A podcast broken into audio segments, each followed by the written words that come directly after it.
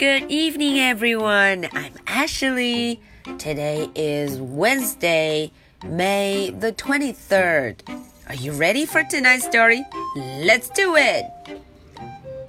Tad in a red bed.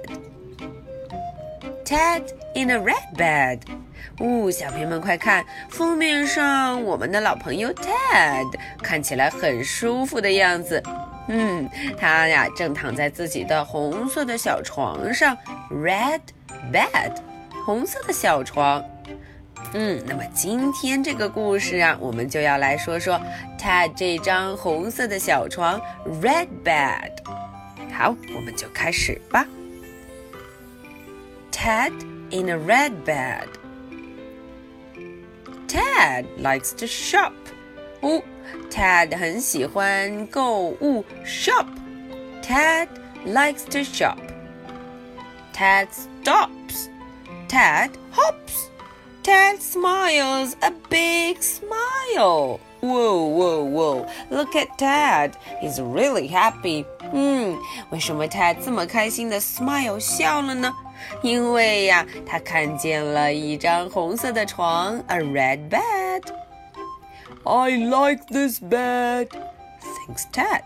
嗯，Ted 心想，I like this bed，我很喜欢这张床。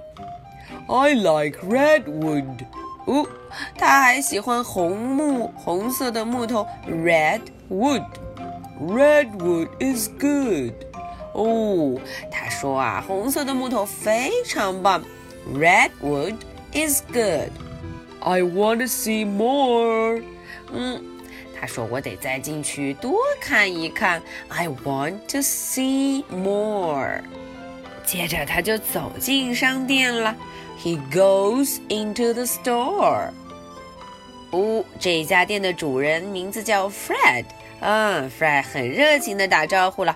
Try this red bed, says Fred 哦，Fred 说：“哦，try，你快试一试，try，试试这张床呀。” Oh yes, says Ted. Ted slips his feet under the sheet. 哦，Ted 把他的脚放到了被单下，under the sheet. He flops on the pillow. 嗯，他躺在了枕头上，pillow。他躺在枕头上面。The pillow is yellow. Ooh, look at the pillow. It's yellow. I need this bed, Fred. Grins Ted. 哈，Ted 很喜欢这张床。他说：“我需要这张床。I need this bed. It's a nice price. Smiles Fred. 哈，Fred 觉得这张床的价格正合适，嗯，他就买下它了。It's a nice price. Now it's Ted's bed, not Fred's bed. 这下这张床成了谁了？嗯，当然是成了 Ted，成了 Ted 他的床了，而不是原来的主人 Fred。嗯，不是 Fred 的床了。哎，一躺到这床上，Ted 就犯困了。Ted feels sleepy. Ted falls asleep. Ted 就睡着了。嗯，等他睡着之后，小伙伴们要送他回家哦。可是这摇摇晃晃的，Ted 就开始做梦了。Ted has a dream，做梦 dream。小朋友们看哦，他的朋友 Fat Cat。还有 Big Pig，还有我们的 Fred Penguin 都要准备抬他回家。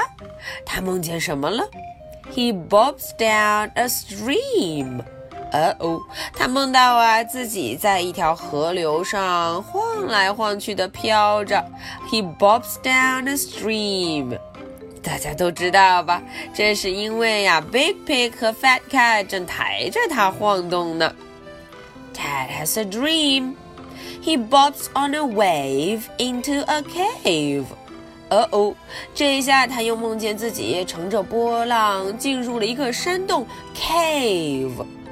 那是因为呀，Fat Cat、Big Pig 还有 Fred Penguin，他们正把它要放到车厢里头呢。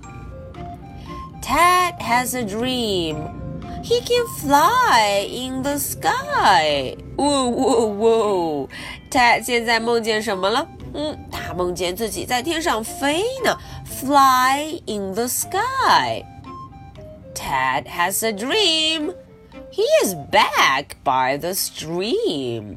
Ooh, look at this! 大家看，Fat Cat Big Pig 用尽了力气把 Ted 抬回了家，他就梦见了 He is back by the stream.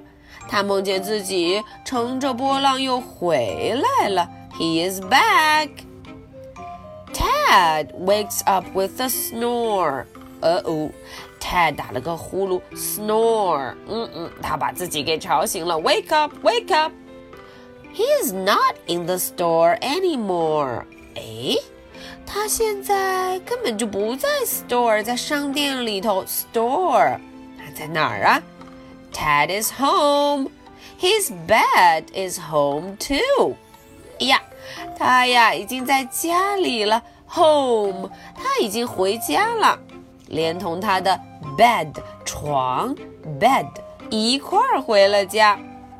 Ted 觉得非常惊讶，This red bed must be a magic red bed。哦，Ted 大声地说了：“啊，我的这张 red bed 一定是有魔力了。It's a magic red bed.” Okay, this is the story for tonight. So I have two questions for you. Are you ready? Question number one What did Ted buy today? 嗯，今天呀，Ted 买的是什么呢？Question number two What did Ted dream about? 这个问题有一点难，小朋友们想一想，Ted 都做了哪些梦呢？Okay, I'll be waiting for your answers. This is the story for Wednesday, May the 23rd. So much for tonight. Good night. Bye.